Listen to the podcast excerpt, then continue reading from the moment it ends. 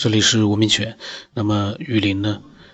这两期呢，他一直在讲他最新感觉到的就是，其实呢，呃，我们根本就不是自然进化而来的，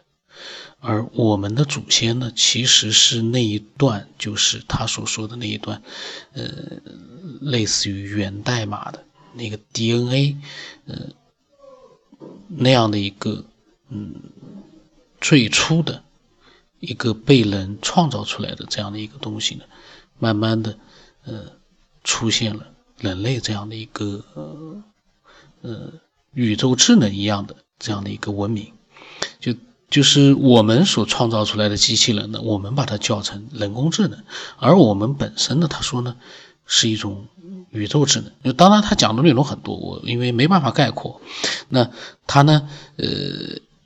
真的是做了好多的一些思考，嗯，根据他自己的经历做了各种各样的一些可能性的一些假想。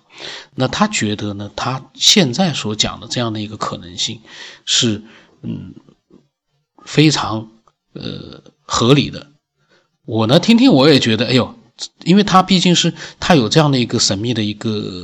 经历的话呢，他的思考可能比我们更深入一点。因为我们毕竟，嗯，听他讲那种预知，呃，发生的事情。可是我们呢，毕竟很绝大多数人没有这样的概念的话呢，就可能去思考的话，没有他那么深入了。那他呢？所以我们只要懂得静修，懂得静下来，懂得思考，啊，懂得。呃，运用智能解决个体的需求，解决个体的危险系数，解决个体的方方面面，只要能保证它存在，那么你无论过什么样的生活，它都是天理。换句话说，你可以心安理得的谁都不接触，你也可以心安理得的呃放纵，你也可以心安理得的。胡吃海喝，你也可以心安理得的啊，想过你任何的生活，只要你能够啊，对这个社会的整体的智能进化有贡献，并且维持自己的生存的条件的拓展，那么你就是作为人，或者说作为这个生命体整个的生态的进化体中的一个。优秀的载体，换句话，就优秀的机器人儿。换句话说，就能更能够呃出色的完成设定这个种子的宇宙智能赋予你的任务，那就是我们的任务。我现在可以理解为什么那么多的科学家顶尖级的，我们是人是机器，所以我们是具有人的高等。智能的机器，其实机器的名称就是人，所以我们可以放心大胆进化。死了，那也是有下一个源代码赋予的机体继续进化。只不过我们希望我们能够对这个进化体贡献度多大，然后带给我们这个进化体所在的内在的享受。啊，就是这样，我们就是机器，但是确实可以自我维持，呃，自我享受程度、享受感觉，就自我有这种愉悦感、创造愉悦感的机器，只不过它，只不过是为进化服务的。九天老师，这我心情就。非常高兴的，而且问题是，以后我活到九十岁也好，还是活到四十一岁也好，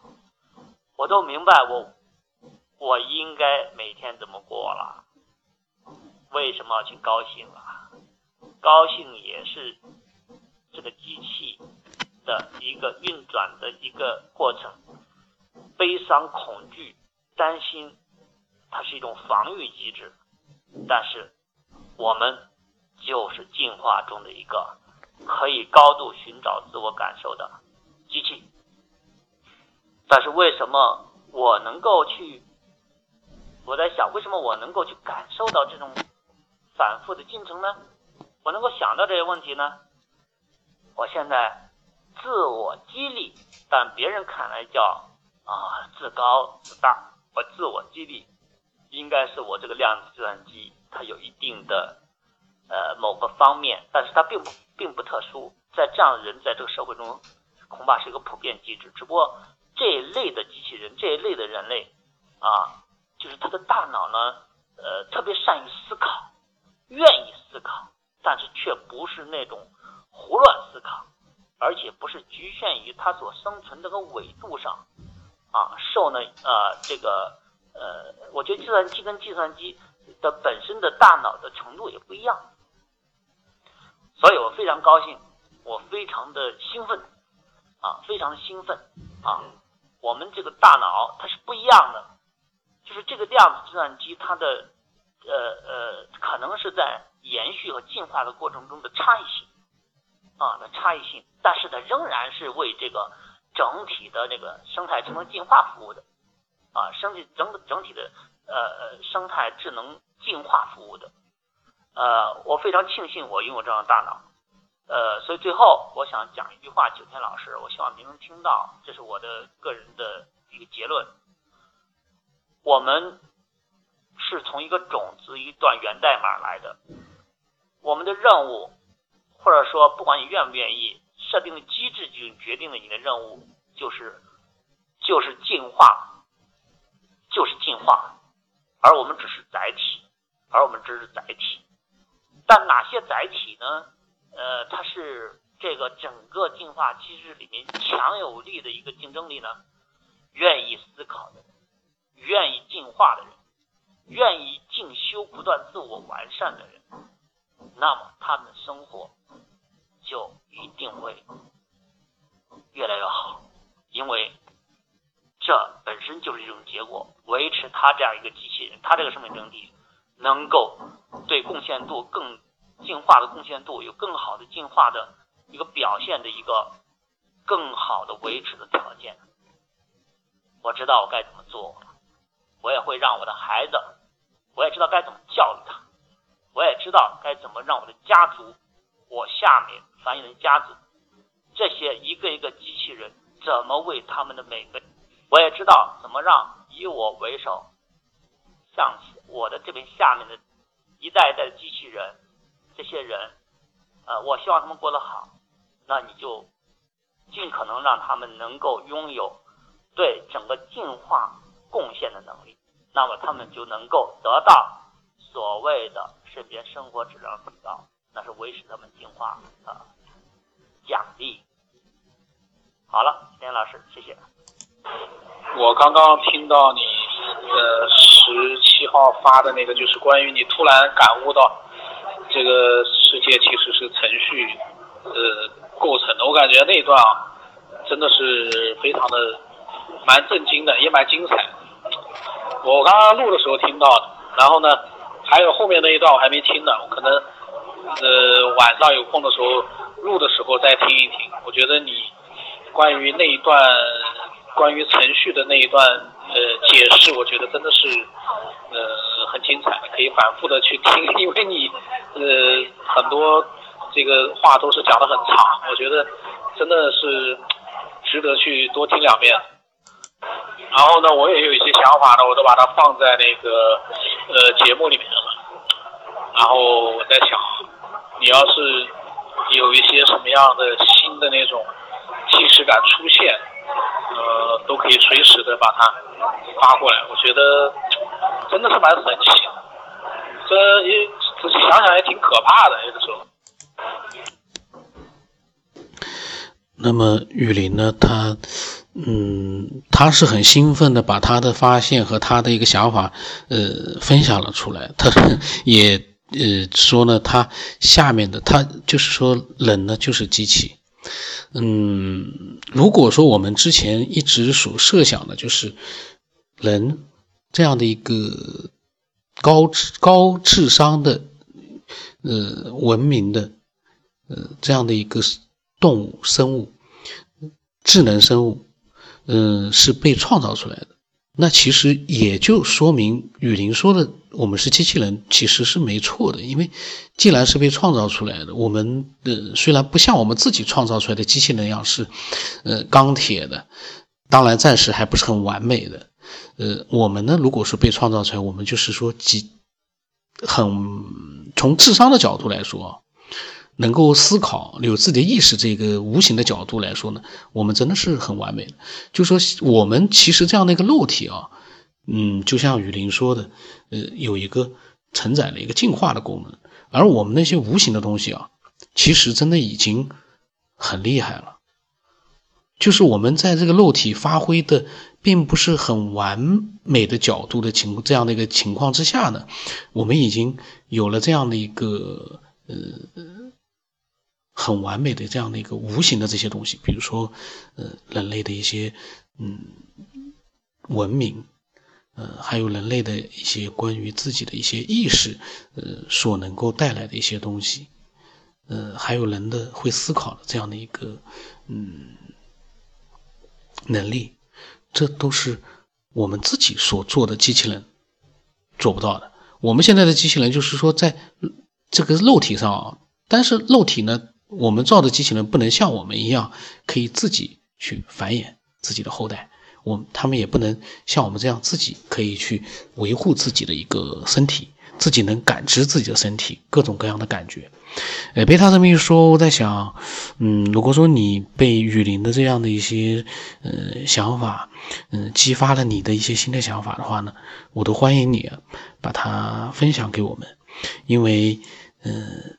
这样的一个真实的经历和这样的一个真实的想法，嗯，分享给我们，我们一定也会有自己的想法被激发出来，多多好的一件事情啊！然后呢，我欢迎大家呢把它分享过来，嗯，